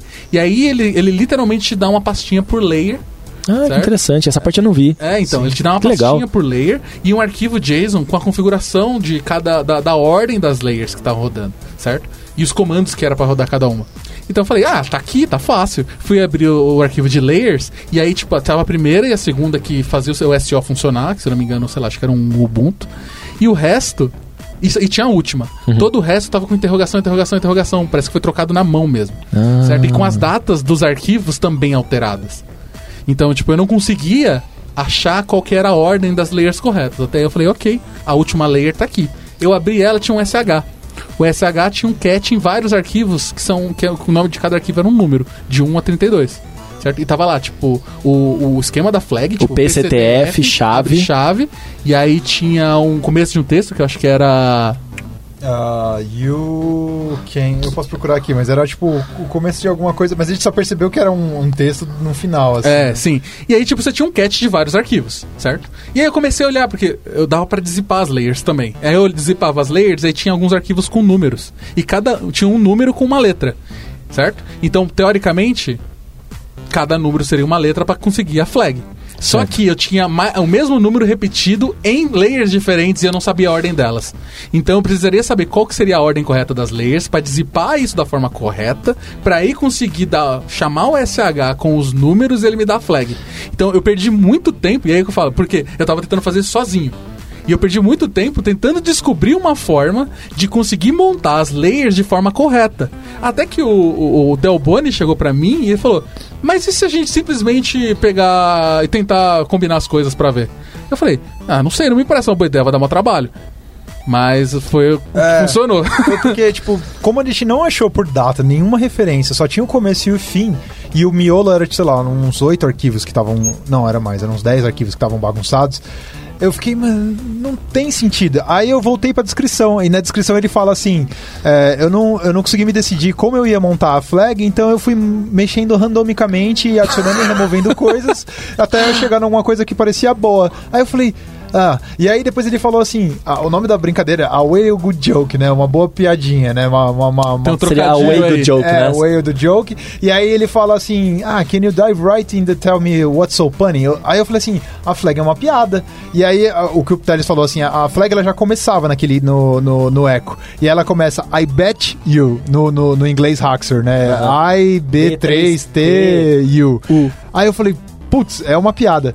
E aí a gente montou um Python Na verdade, eu montei um. Não, é, Python nada. Eu montei um F Sharp. Eu montei um Respeita. Python. Eu montei um Python. Eu montei um F Sharp. Primeiro eu tinha extraído tudo com PowerShell e falei, beleza, quando tivesse o mesmo número, ele copiava com o índice do. Ah, beleza, eu tenho 2, 1 e 2, 2. Depois eu montei um F Sharp que olhava para cada número na ordem correta e colocava é, cada letra possível para cada índice. Então a gente montou um mapa com todas as letras possíveis para cada número. Então a partir dali a gente começava a ler as branches de cima para ver o que fazia sentido. Tipo, I bet you. Aí você falava, beleza, o que, que a gente consegue montar de palavra daqui para baixo? Então foi bem manual e visual mesmo. E, e em paralelo a isso, eu fiz um Python que ele ia. Porque a cada layer é um tar também. Então é um JSON que faz referência para um tar que tá numa, numa pasta. E aí ele, esse tar é só o que tá dentro da layer. É só o que tarda dentro da lei. É. aí eu fiz um Python que pegava e aí tudo que eu tinha que eu sabia de ordem, que eram os três primeiros arquivos e os dois últimos, eu já deixei na ordem e os outros do meio eu deixei randômico lá. E aí ele ia zipando e o final dele ele pegava e executava o eco. E aí ele dava o que dava. E aí eu ficava, tipo, eu fiquei mexendo esses arquivos no meio randomicamente até ter uma hora que deu, tipo, uma coisa muito parecida com, com uma frase, assim. Eu falei, olha só. E aí, nisso, em paralelo, o o Teles estava fazendo, tava fazendo o louco? F-Sharp dele louco. Ele falou assim, ah, eu cheguei com essa lista aqui. Aí eu falei assim, ah, eu cheguei com uma frase que parece I bet you couldn't container. Aí ele... Tá, que, que é isso? Aí gente ficou, ficou fuçando, fuçando até que a gente. Aí eu falei, ah, é uma piada. I, I bet you could container your Lawther. Aí. Contain, container. É, Ah, contain, ah, ah. container. Era essa a piadinha. A Whale Good Joke. Só que tava em Haxor, então a gente não sabia quando era O, quando era 0, quando era 4, quando era A. E aí, com a, com a tabela do F-Sharp do, do Teles, a gente conseguiu escrever exatamente em Sim. Haxor a, a piada. Só que a hora que a gente terminou de escrever a piada, que a gente foi colar no site, tinha O, Ber, é, o Bertinho mandou uma mensagem assim, a gente falou: consegui, consegui, o Bertinho. Acabou. Ele chegou pra ajudar legal, né? Foi bem isso. Mas, Ah. mas, gente, a, a parte mais legal, né, foi que, meu, conseguiu é, Quanta coisa a pegar. gente fez, né? é, olha quanta coisa, olha quanta linguagem, olha quanta possibilidade que a gente chegou no final. E, assim, pra gente, pelo menos, eu senti que a gente ganhou esses 150 pontos. Apesar do site Foi, não ter foi, dado, foi, a gente certeza. chegou na solução. Então, valeu. Não importa que acabou ou não. Essa é a diversão do negócio, né? Com certeza. Ouça o podcast da Lambda 3 no seu aplicativo preferido. É, vamos falar agora dos que deu errado, vai. Vamos falar da Ah, tristeza. isso que Foram dois na errado. prática, né? Que é, eu acho que entra também uma outra lição que a gente tem que levar pro próximo, que é a gente ter um time box. Porque provavelmente a gente teria conseguido mais pontos se a gente não tivesse. A gente soubesse quando desistir. Mas eu É, acho que talvez, é um é. aprendizado. É. É, Vamos falar do primeiro do mais simples, né? Que é o menos mind-blowing, que é o I Can Count. É, o, o Que I é, um, Can- que é um de reversing, no caso. Isso, Tá o embaixo. mais pra baixo. O I Can Count é que a gente tá olhando aqui o painel, tá, gente? É por isso que a gente falou mais pra baixo, tá? É, esse do I Can Count, ele supostamente é fácil. A gente falou, vamos pegar esse aqui porque ele é só 50 pontos. Nossa vai tá, dar certo. É pra E dar uma é- relaxada. E aí de engenharia reversa, né? Então, assim, é, era um binário, né? Sim, voltando um ponto. 150 pontos ele valia, engenharia reversa. O descritivo, né, do desafio é Let's do this together. Vamos fazer isso juntos, né? E ele perguntando se a gente sabia contar. Só um detalhe, no Aweli Good Joke, 97 pessoas resolveram. Então, Ah, a gente tá aqui, ó, Tá, tá, a gente tá indo bem, né? A gente tá indo bem, gente. Aí ele perguntava se a gente sabia contar com ele e se a gente podia contar juntos. Era um binário, é, baixava-se esse binário e rapidinho a gente acabou descobrindo que ele rodava no Linux. E a gente começou a, a brincar com ele. Mandamos rodar, e aí, de verdade, ele fazia a gente ficar contando. Então a gente ia colocando um, enter. Ele, muito bem, sabe contar mesmo, hein? Dois, enter. Nossa senhora, muito parabéns, viu? Três, quatro, cinco. Aí se você eh, errava a ordem, ele, é, eu acho que não era bem isso, mas se você diz, né, quem sabe numa próxima. E ele dava halt, parava de rodar e beleza. É, o desafio todo era direcionado a você fazer engenharia reversa no binário, entender qual que era, o que ele estava fazendo dentro dele, para identificar o que, que era a flag de fato. E aí desenrolou, nossa senhora, um monte de outras coisas. É, eu que estudo já um, um pouco mais de tempo nisso, né? Falei, vou tentar aqui fazer minha engenharia reversa.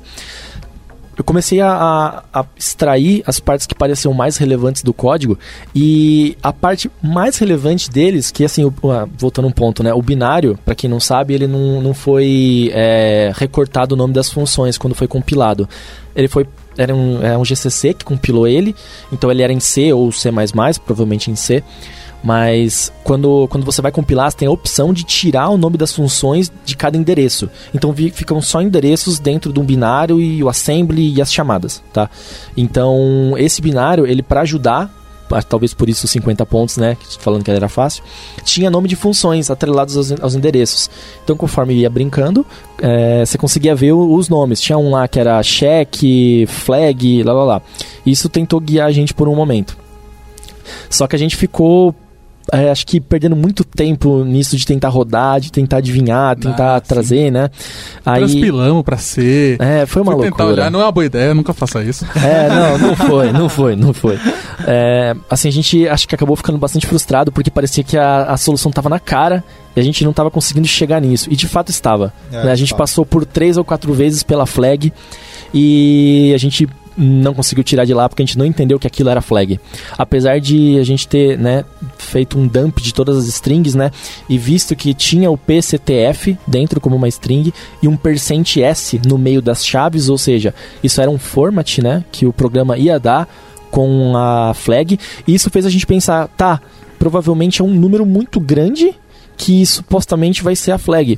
Só que é inviável chegar nesse número muito grande. Eu, no meio do caminho, pensei, já sei, vou ficar fazendo força bruta aqui enquanto a gente vai pensando.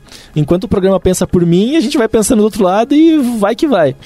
É, eu lembro de ter escrito script em Python, rodei, aí rodei pra 100 mil, aí demorou um pouquinho, um tempinho, ele também não achou nada, aí coloquei no, sei lá, acho que 999 mil, não deu em nada, eu falei, Bertinho, roda aí. Aí É. o Bertinho, ah, um bilhão.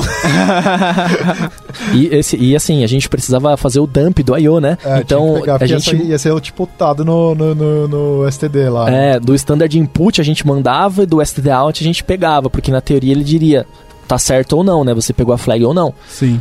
Aí eu, eu fazendo dump disso em um arquivo, tentando é, limpar o máximo possível para ver o PCTF bateu 50 GB.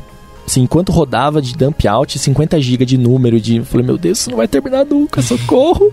e de fato não terminou nunca e não era essa a solução.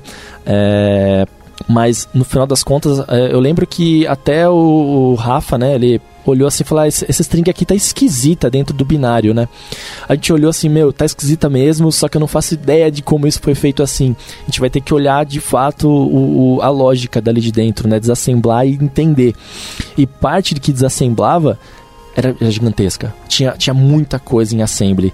E trazer isso pra C não foi uma, uma boa ideia, porque mais confundiu a gente, né, do que, do que deu é, pistas do que estava acontecendo. Porque tinha um monte de shift left, shift right, é, edge bitwise pra todo lado. Aí a gente falou, mano, acho que não vai sair nada disso, porque a gente passou quantas horas batendo Ah, nisso? Alguém se sábado, lembra? Foi, foi a tarde e a noite de sábado, assim. Foi muito tempo, né? Foi, Foi. foi assim, uma coisa é, zoada de tanto tempo que a gente parou Não, falou. foi a noite do sábado até É. o, a metade do domingo. Um pouco mais da metade do domingo. Eu lembro que eu tirei o domingo de manhã pra entender GDB, pra aprender o debugador, porque eu não tava, eu não tava conseguindo te ajudar, não tava conseguindo ajudar em nada em relação a, a reversing, porque eu não- nunca tinha mexido com essas ferramentas. Aí eu fiquei vendo vídeos e lendo pra tentar fazer alguma coisa de fato pra, pra ajudar. Mas eu acho que assim, a gente pecou em várias coisas nesse, né? Uma foi o tempo em relação a pontos, né? 50 pontos pra depois de 4 horas a gente ver muito ter parado.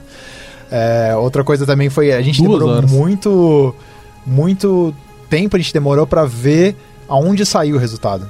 Eu lembro que a gente foi pegar a primeiro output tipo PCTF, conseguir fazer um, um debug de uma forma, né? Parar, fazer debug stop de uma forma que a gente conseguia cair na, na, na função que retornar, retornaria a flag, foi no final, só que a gente tava pra desistir já. É. Então a gente demorou muito pra tentar saber, ah, tá, tem que acontecer essa série de eventos aqui dentro do, do, do- da memória, eh, você tem que setar esses endereços de memória pra conseguir chegar no, no, no endereço que a gente quer pra retornar a flag.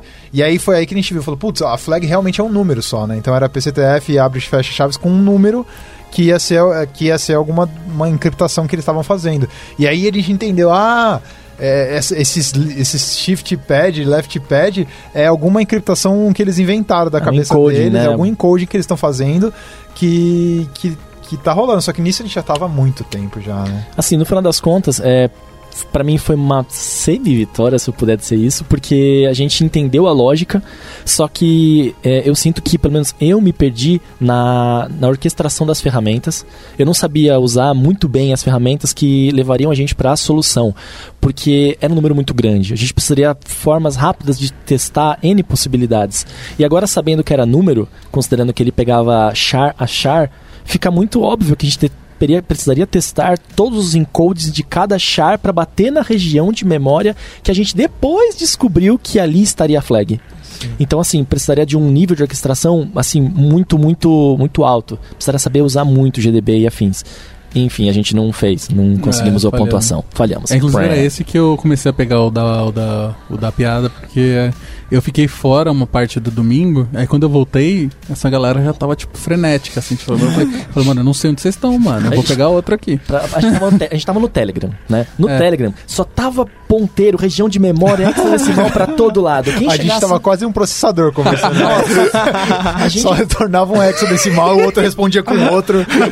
Tava uma conversa de maluco. A gente, meu, aí o Teles chegou e falou, meu, graças a Deus ele chegou pra falar, chega desse negócio, vamos pra outro lado. Senão, não sei se eu É. estaria travado nele Sim, até aí a agora. gente fica bodeado também. E aí tem um ponto, acho que eu fiquei um pouco distante desse. Eu não sei, acho que o Caio ficou também um pouco, né? Sim, sim. E aí ficou vocês dois muito focados. E aí é o ponto, né? Porque é, tem menos cabeças pensando, é mais fácil de você ficar bodeado e focado em alguma coisa que talvez não seja a solução, certo?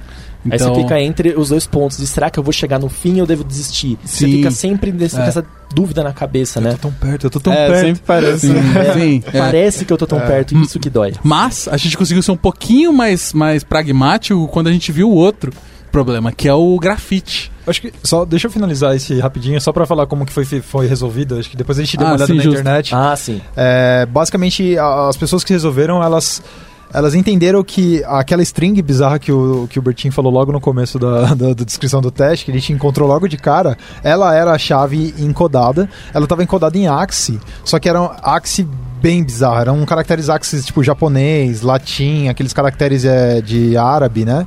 E é, essa composição de Axie, ela, ela, ela tinha alguma, alguma, algumas funções dentro do código que encodavam elas de volta para o número que era a chave de fato. Porque comparar, né? É, aí pessoas muito inteligentes perceberam isso, né? Como eles já viram tudo isso que a gente navegaram por tudo isso muito mais rápido que a gente, eles falaram assim: "Ah, e se eu passar todos os números para a função que faz o encoding, decoding, e ele vai me devolver Tá o certo ou errado, é, né? o encoding, o que que é aquilo?" Então eu vou passar para ela, eu leio a memória, a hora que ele faz o encode para comparar se é um ou outro, guarda essa informação numa tabela. Então, cara, eh, fizeram uma, tipo, sei lá, eu vi um script em Python que ele passou de 0 a 9 para essas funções de encoding, ele lia o endereço de memória, porque para fazer a comparação ele encodava, né? E aí depois ele fazia o igual.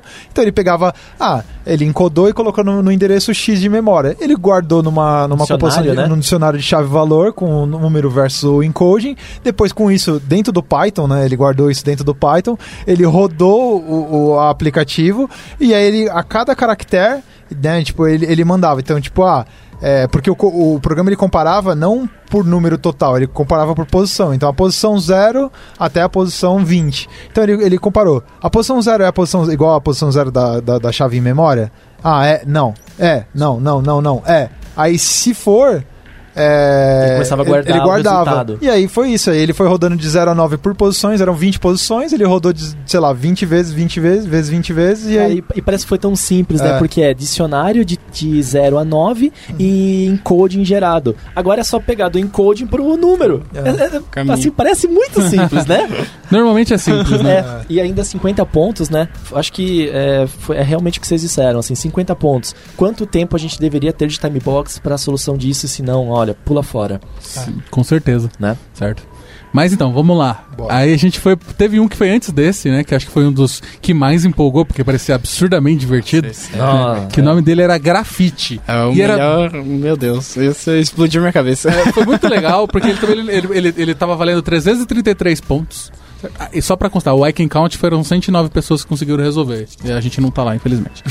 Mas o É, engraçado é que assim, ele, ele é 50 pontos, né? Aham. 109 times resolveram. é, então não, é uma, não é tão grande. é, não Então, é tão é fácil. É, é. De mil, né? 10%. Sim.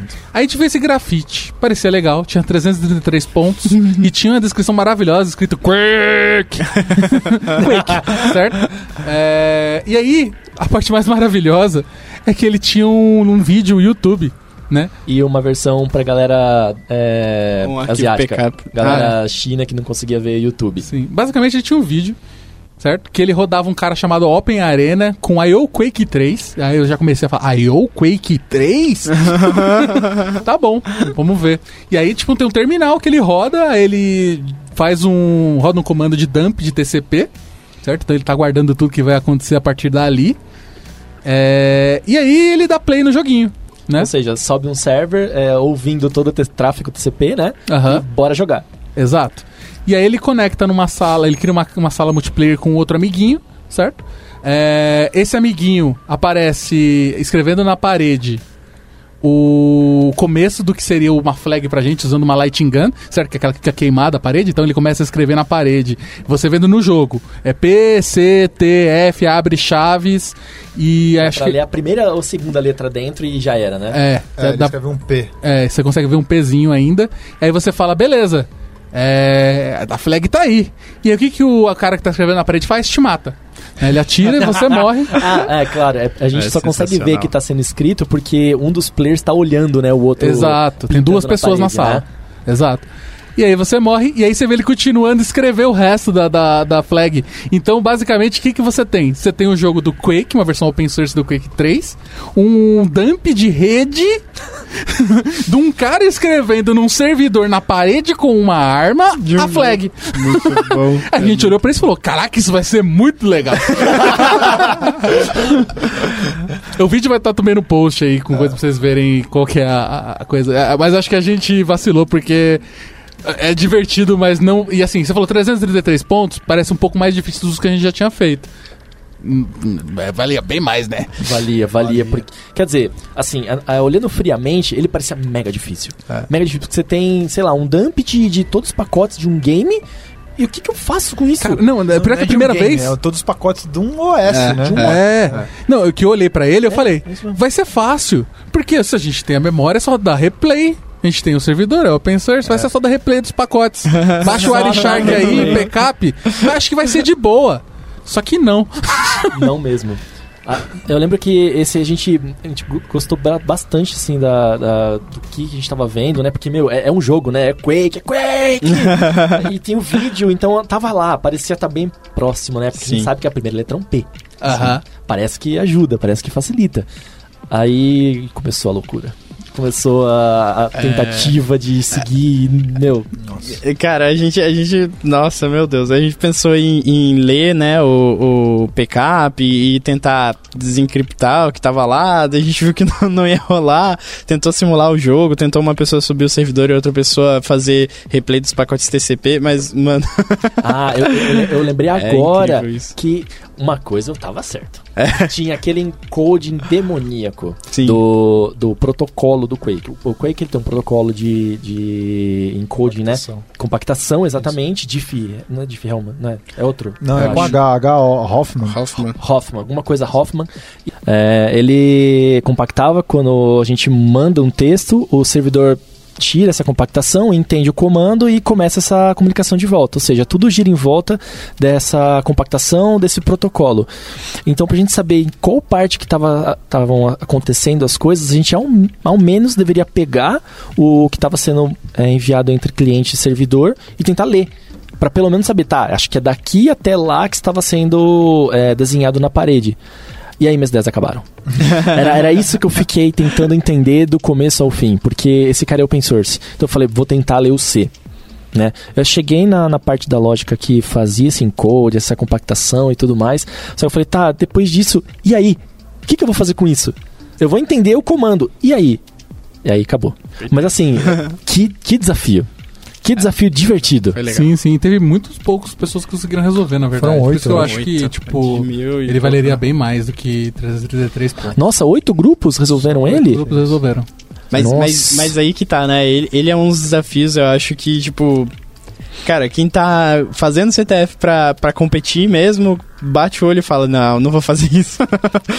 e, cara, muita gente faz e, assim, por mais da gente não ter tirado nada, eu aprendi muito, cara, de Wireshark, de um monte de coisa e é o desafio que eu mais gostei, sabe? Assim. Foi bem divertido. Eu aprendi muito de TCP também. Eu não, não sabia de interceptação, é, de replay de pacote, eu nem sabia como fazer isso. Editar os pacotes, você consegue mudar o IP, porta, destino, source e dar replay naquilo e ver acontecer. Tipo, pra mim foi muito magia negra, assim. Né? Tipo, caraca, mano. Foi, foi. foi Apesar da gente não conseguir é, alguns deles, né, resolver, pegar a flag, é só vitória, porque a gente só aprendeu, do início ao fim. É.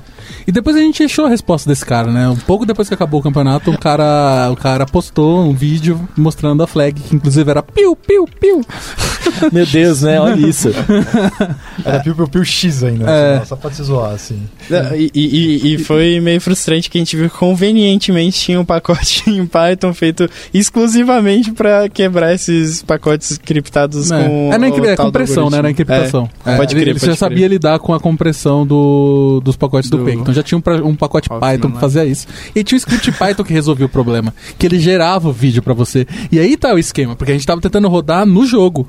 Certo? A gente queria que, dar play no jogo e mandar rodar pra gente ver um fake player escrevendo na parede e a gente ler. O que o cara fez foi um pouco mais, mais esperto, só que eu imagino que precisava de um conhecimento bem prévio, assim, de como o Quake funciona.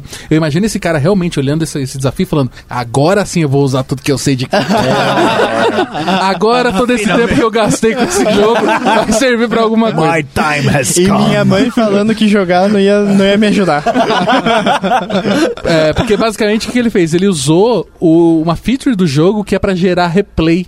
Então ele gerava o vídeo direto. E aí ele já sabe lidar com essa parte dos pacotes de- descomprimidos, certo? Então, basicamente, ele rodava o script e gerava um vídeo de replay, certo? Com. E ele acompanhando a flag do cara escrevendo. É que por coincidência os comandos TCPs que vêm encriptados, encriptados não, compactados em Hoffman, são os mesmos comandos gerados quando você pede para salvar um arquivo de replay do Quake. Então quando você pede para salvar um arquivo de replay, em vez de gerar um vídeo, um MP4, um whatever, ele gera uma- um arquivo de texto com os comandos. Então player na coordenada x, y, z tá fazendo a ação A, B, C, D.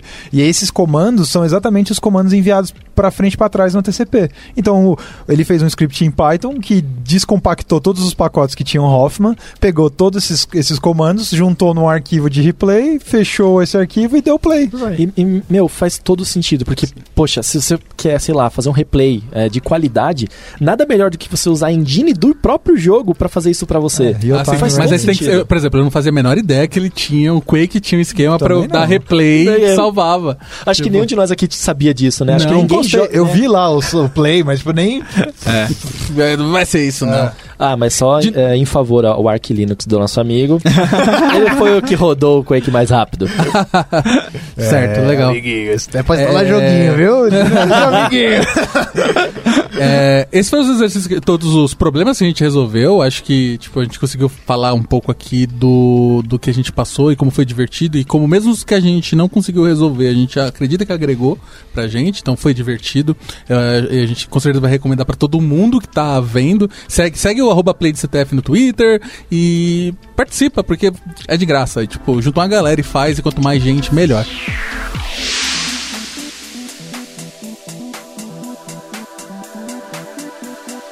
Podcast da Lambda 3. E como é que eu faço pra começar? O que, que eu preciso saber? Eu sou um desenvolvedor do dia a dia, web aí, trabalho com .NET, JavaScript, PHP, o que, que eu faço? Ah, eu, eu acho que, assim, todo mundo que tem alguma ligação com tecnologia, cara, se aventura, sabe? É, mesmo se, sei lá, você brinca mais com infra, se você gosta de jogar videogame, se você gosta de mexer em Linux, cara, tenta, sabe? Acho que um ponto principal nisso tudo, acho que é, você tem que gostar de, de solucionar problemas, né? Você Exato. tem que ter esse, essa paixão assim por. Não, esse negócio não vai ficar assim, eu vou conseguir resolver, né? E se você gosta de hacking, beleza, acho que são pré-requisitos para você pensar em se aventurar nisso.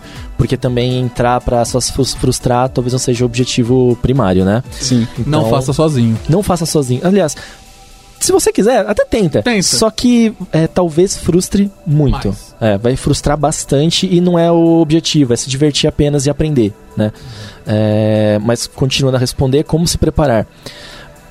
É, a gente falou no começo sobre categorias, né? Tem N categorias e nós, nesse grupo que a gente competiu, praticamente focamos em, em uma, que era os, os miscelânea. Então foi embora em nada de nicho, não foi reversing, não foi owning, não foi é, web, cripto, nada, foi miscelâneo. Aí aproximou bastante do nosso dia a dia. Ou seja, entra, entra, gosta de Docker? Entra. Você programa já há, sei lá, quanto tempo aí, começou agora, não importa, entra. Entra porque isso vai te dar insumo de do que, que você precisa aprender se você gosta de verdade. Vai trazer muito mais a realidade do mundo hacking do que procurar na web. Porque essas pessoas que estão montando o desafio, eles competem na DEFCON. São pessoas que sabem mais ou menos o que está rolando. Sim, sim. E aí, sim, tem os, tem os miscelâneos, que acho que é ótimo pra, tipo, de forma geral. Você tem o de web, né? Porque a gente tem muitos desenvolvedores web, provavelmente você vai ter alguma coisa de CSS, os web também sejam mais amigáveis para os desenvolvedores do dia a dia, eu acho. É, e aí vai depender, se você está estudando criptografia, por exemplo, o que pode ser, você está estudando, você acha isso uma coisa legal, ou quer estudar, e você quer colocar isso à prova, nada melhor do que ver o negócio falhando, né? Então, é, é isso. Se aventura. Se aventura. Se joga. Sim. Ou se você tem um amigo, se você não gosta de criptografia, mas acha que conhece um pouco e tem algum amigo que manja bastante, chama ele e fala, mano, vamos resolver uma tretinha aqui?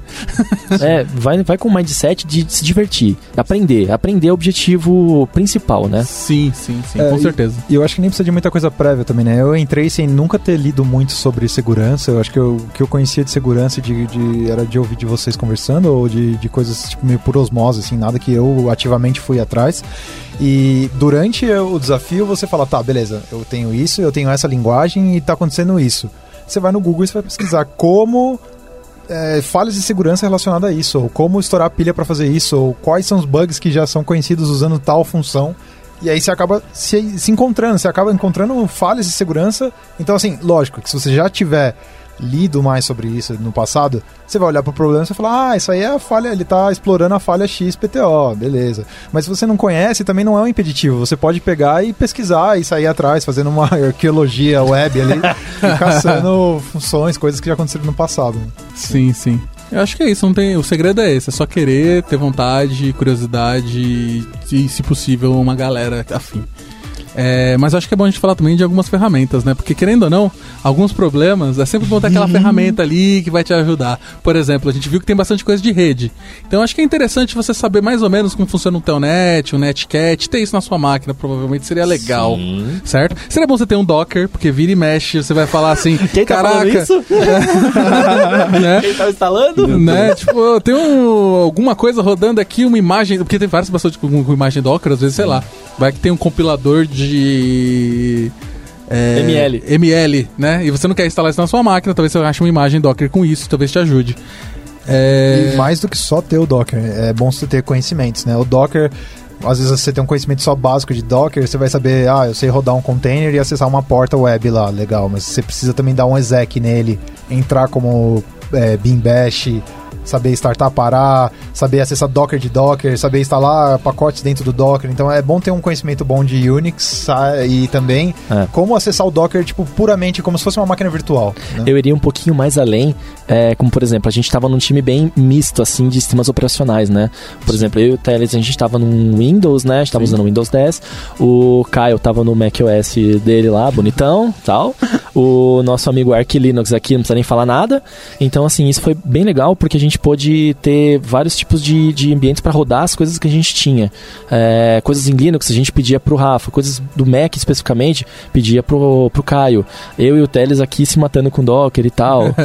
É, então, assim, acho que foi, é bem interessante ter essa multiplicidade de sistemas operacionais. sim. A gente teve um problema em comum, né? Lidando com hexadecimal, né? Com editar e descobrir com onde que a gente estava lidando, porque os, normalmente os editores e leitores de, de, de hexa não são muito padronizados entre os SOs hoje, certo? É. E a gente vai resolver, a gente resolveu resolver este problema. Então a gente está criando a nossa ferramenta aí, né? Pelo menos a gente está investindo um tempo nosso para criar uma ferramenta visualizadora, editora de hexadecimal, multiplataforma. Electron, React, Electron, React. Open Source, se quiser contribuir É, também. esse é um ponto também, né? As ferramentas que já tem ou são closed source. É, se são closed source, são mono OS, né? Só tem um, só funciona para um sistema operacional.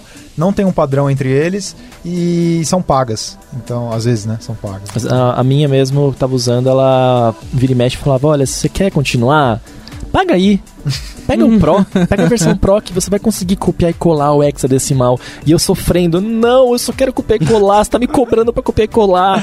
Sim. Enfim. É, por causa disso a gente motivou em fazer, tá no, num- numa organização do GitHub que a gente criou por causa do nosso time do, do CTF. A gente pode Que- até passar o link depois, É, se o, o link, tá- o link né? tá no post, né? Que é Nops Team, se eu não me engano. Isso. É, e o nome do nosso editor é Hexer. Hexer. Hexer. Nice.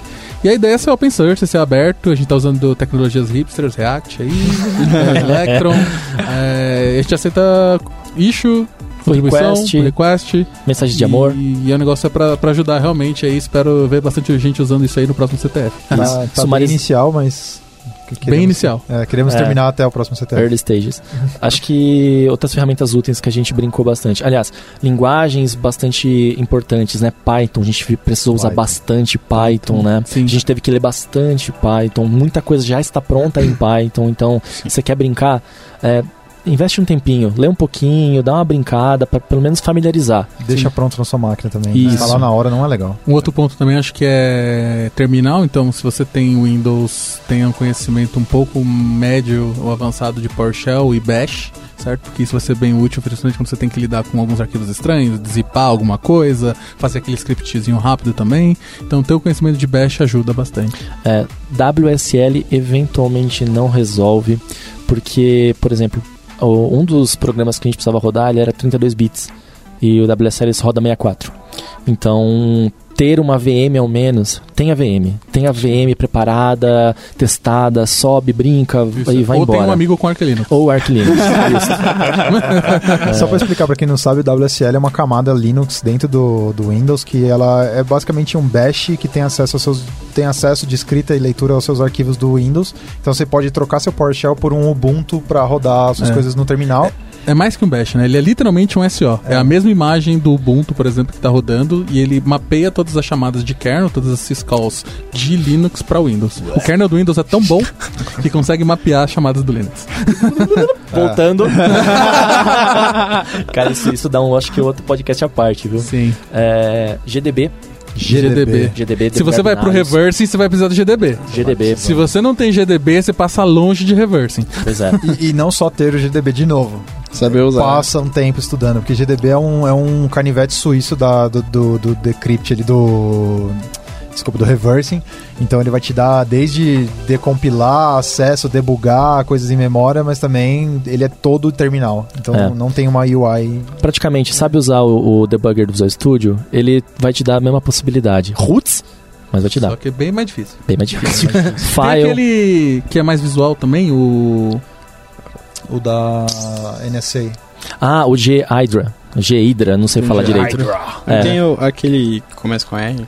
Uh, Radari. Radari. Radari, Radari 2. Radari 2 é bem bonitinho também, ele faz um negócio legal. Ele é mais terminal também, mas é E- bem divertido. Muito difícil de usar, eu achei. Ele é, ele é fantástico, ele funciona muito bem, mas os comandos dele me parecem pouquíssimo amigáveis. Você tem que investir bastante tempo pra entender como utilizá-lo de fato. É, mas é, o É. GDB é a mesma coisa, né? Você vai ter que escolher um pelo menos e ir fundo É, pra é. conseguir aprender. Tem razão. O GDB, pelo menos, você instala ele num Docker e roda e vai funcionar bonito. Então, Uhum. assim, se você tiver que apontar para um e se você tiver mais fa- familiaridade com uma UI te- de texto, vai pro GDB. O, com- é, programas como File, pra você saber qual é a arquitetura, o tipo do binário. Eu, eu, eu sei mais de reversing, tá, gente? Por isso tô falando mais disso. File, é, strings, object dump, que é o obj dump. Todos esses são programas que são necessários. Assim, se você quer brincar de reversing, precisa ter. O Wireshark que a gente usou. TCP dump, Wireshark, TCP TCP replay. Tem que ter na cabeça aí um backup caso seja preciso, né? Que é Backup, pode né? ser. Bom, essas são algumas ferramentas que a gente está usando, né? Mas só lembrando que esse é o o Play de CTF, né? Que é, é uma competição bacana, uma competição bem formal, assim. Mas é, você que está aí escutando e quer começar com CTF, você não precisa começar direto com Play, sabe? Você pode é, ver, tem vários... é, tem um portal chamado VunHub, que é muito bacana. Tem vários CTFs que é, reduzem um pouco o escopo para você não ficar... é, tendo que aprender todas as ferramentas de uma vez só, né? Então você pode ir dando seus passos pequenos, vendo walkthroughs para ver como que faz. Tem o Hack the Box, existem várias outras plataformas de CTF. Não, não fique com medo com todas essas ferramentas, toda, a gente usou todas elas, mas assim, você não precisa saber todas elas do dia pra noite, calma. É, é. Exatamente por isso que você precisa de um time, porque aí você consegue dividir a carga. Exato. Exatamente. E eu acho que. Eu não lembro de mais ferramentas que a gente tenha É, usado. vim, vim, vim, vim, vim, vim. Vim e vim de novo. Ok, Emacs, ok? Não, não, vim, não. vim, vim, cara, vim, cara. Não sei. Quem sabe um dia. Ah, sobre os desafios, você sempre vai encontrar depois, quando acaba o, todo o evento, você tem os roadmaps, a galera faz, tipo, os- mostra Os como eles- write-ups. É, write-ups, né? E mostra como é que eles resolveram e tal. O que também é muito divertido quando você pega um problema que você não conseguiu resolver e você vê como é que a galera resolveu. É, e assim, qualquer coisa você pode chamar, podem chamar a gente no Twitter, pode é, f- comenta lá, fala assim, putz, achei isso aqui maneiro, é, como é que eu faço pra fazer isso? Talvez a gente não saiba, mas a gente tenta descobrir junto. Exatamente, chama, pode ficar à vontade, o Bertinho sabe tudo, chama ele lá. A gente tá convencendo ele a fazer um Twitter ainda, tá difícil, mas. Sim. Ele, ele tá no, no GitHub e é só achar ele lá. A arroba dele também é a mesma no, no, no, no Telegram, eu acho, né? A sua Isso. arroba do, do É. GitHub, né? Mas assim, já, vamos ver se até o, esse podcast sair a gente consegue um Twitter pra ele e coloca no post. Eu acho que é isso, pessoal. Valeu! Valeu, obrigado, galera. pessoal. Vamos Falou. hackear. Uh! Você ouviu mais um episódio do podcast da Lambda 3. Indique para seus amigos esse podcast. Temos também um feed só com assuntos diversos e outro que mistura assuntos diversos e tecnologia. Toda sexta-feira, sempre com o pessoal animado da Lambda 3. Se você tem um podcast e quer gravar num estúdio legal, nosso espaço está aberto para você. É um estúdio isolado acusticamente, com uma mesa de gravação e microfones profissionais para até cinco pessoas. Tudo de graça. A ideia é estimular o podcast no Brasil. Pode ser sobre qualquer assunto. Fale com a gente pelo e-mail podcast@lambda3.com.br.